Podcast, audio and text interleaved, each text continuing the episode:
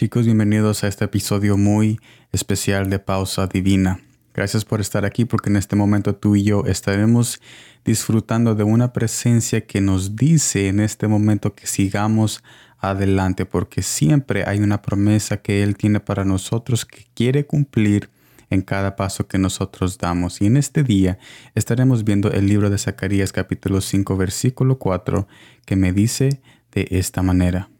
Yo la he hecho salir, dice Jehová de los ejércitos, y vendrá a la casa del ladrón y a la casa del que jura falsamente en mi nombre, y permanecerá en medio de su casa y la consumirá con sus maderas y sus piedras.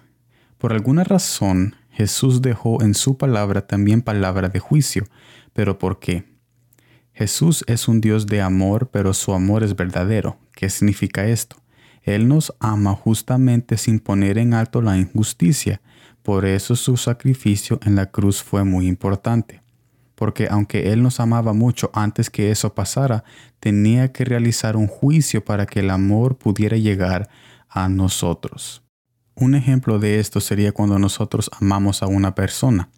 No podemos poner en alto si esa persona que nosotros amamos es un asesino solo porque la amamos. Así es igual a Jesús. Él nos ama a pesar de lo que somos, no porque pone en alto nuestro pecado sino porque Él pagó por nuestro pecado y ahora su amor nos alcanzó. ¿Qué significa todo esto para saber en por qué Jesús dejó palabras de juicio? Jesús nos da a escoger de qué camino queremos caminar. La palabra juicio en griego es cresis, que significa una decisión. Jesús quiere que cada día reconozcamos los caminos erróneos que hay disponible para poder evitarlos con su verdad porque para cada mal camino hay un camino que podemos tomar y ese camino es Él. Mira lo que dice el libro de San Juan capítulo 14 versículo 6. Jesús le dijo, yo soy el camino y la verdad y la vida. Nadie viene al Padre sino por mí. Yo muchas veces tomo la decisión de caer en injusticia por no esperar en Él. En esos momentos de derrota me doy cuenta que mis decisiones no solucionan los problemas estoy más decepcionado en mis decisiones personales que yo hago que son malas que cuando estoy esperando en que Jesús venga y me fortalezca. Así que, ¿por qué no esperar en Él y mantenernos en su camino? Ya que cualquier otro camino no solucionará nuestro problema. Mire lo que dice Proverbios capítulo 3 versículo 6.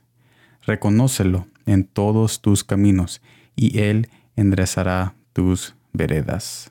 Es importante de que Jesús había dejado o que ha dejado esos mandamientos y esas partes en la Biblia donde vemos que hay un juicio, hay un castigo, porque nosotros cuando leemos esas partes procuramos tener cuidado en nuestro caminar y procuramos más buscar de su presencia, porque es en su presencia donde Él nos guía, donde Él nos dirige a pastos deleitosos que son de armonía, de, amor, de armonía y de justicia y de bondad y de misericordia. Así que yo te invito a que tú reconozcas que esas palabras de juicio están ahí no porque Dios no sigue siendo un Dios de amor, sino que porque Dios te ama tanto que no quiere que te pierdas y el amor que Él da es un amor verdadero que Él ha dejado esas palabras para que tú reconozcas que Él está cuidándote, diciéndote y advirtiéndote de que no deslices en los engaños de este mundo.